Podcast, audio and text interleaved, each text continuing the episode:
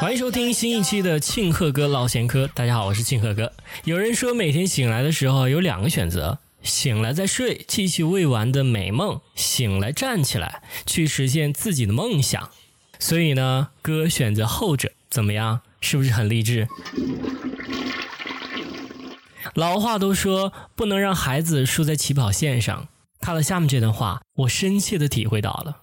距离高考还有六千四百一十四天。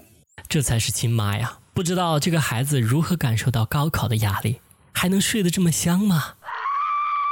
现在的社会压力真的是挺大的，你看看，就连小学生都承受不了了。最近，湖北宜昌一位小学生在家中留了告别信，称自己的学习压力大，活着太累了，竟然带了一百元零钱和身份证离家出走了。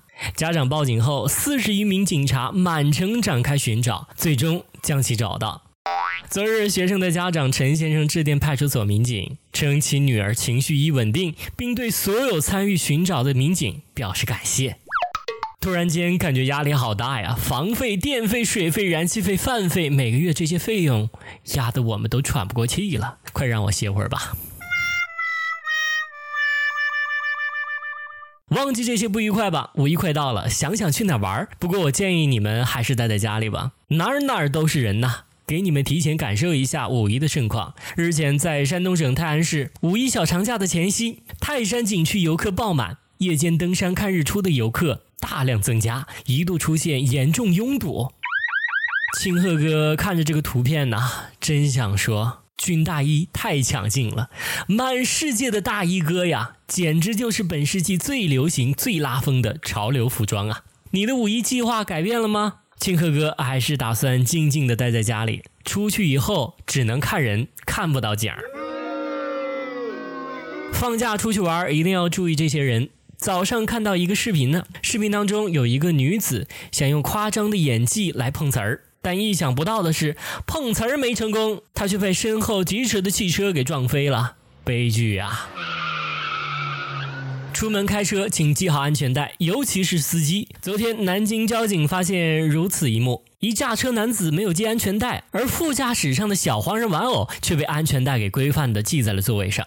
男子当下没有意识到犯下了错误，直到民警指了指玩偶，男子才恍然大悟，连称自己都忘了。最终，民警将罚款五十元，记两分。这么萌的男子是哪个驾校培训出来呢？简直是醉了，只能说明这哥们儿对小黄人绝对是真爱，比自己的生命还重要啊！我的小宝贝儿啊，咱俩是一对儿啊！世界那么大，我想去看看。花光所有的钱，挥锤抢金店。男子江某梦想周游世界，两年走遍东北三省，江苏、广东，一路打零工为生。近日，他来到西双版纳，身上只剩两百元钱，饥寒交迫的他选择了蒙面抢劫，短短三十秒抢走了价值十万元的黄金饰品呐！不过，案发后一个小时内，派出所的民警联手将其擒获。小伙子，世界那么大，别忘带着钱。钱包有多大，路就有多远。钱包那么小，监狱蹲到老。看世界也是需要 money 的。人为什么活着呢？辞职的时候可以说世界那么大，我想去看看。那分手是不是可以说男人那么多，我想去换换呢？昨日，济南某高校一女生穿婚纱向男生求婚，引发千人围观，人群尖叫，简直像演唱会现场一样。而地上还出现了跑丢的拖鞋。据悉，女孩心仪的男生并未露面。最后，女生还是被老师给带走的。俗话说，男追女隔座山，女追男隔层纱呀。这话到了这妹子这儿，咋就不管用了呢？要我说呀，这男人也是太狠心了，行不行？好歹出来说句话呀！妹子不要伤心，实在不行你就来找哥，哥给你做主。把手举起来，不要动啊！可是我没有钱哎，我要两千万，你把手放在桌上，不准叫警察。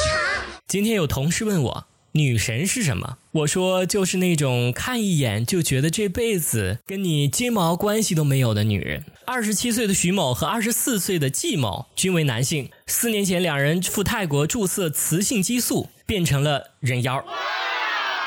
今日，两人通过网络贴上艳照，诱惑招嫖，想赚点小外快。很快有两名男子中招，经过讨价还价，分别以四百元一次的价格达成了性交易。江苏省海安县公安局接到报警后，成功将两名人妖和两名嫖客抓获。出师未捷身先死，剧情太快，我要慢慢看呐。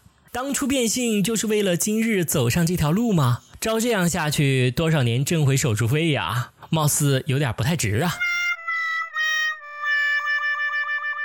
近日，在常州发生一起藏獒伤人事件。一只藏獒突然发狂，挣脱铁链后连伤两人，在主人赶到后才停止攻击。潘师傅的伤势较重，他连声说：“太可怕了，要不是我机灵的倒地装死，可能真的就被咬死了。”当时手脚头和身上都被咬伤，也没了反抗力气，他索性趴在地上装死，闭上眼一动不动。他不再反抗，藏獒也停止攻击。凑上来闻了闻，确认他已经死了，便跑开了。要是我遇到这种情况啊，根本不用装，吓都吓死了。这位大叔还挺机灵的，生命有危险的时候装死未必就是坏事啊。别人手牵手，我牵我的狗，走一走，游一游，看谁不爽咬两口。说一加一在什么情况下不等于二？一加一在算错情况下不等于二。对了，恭喜你。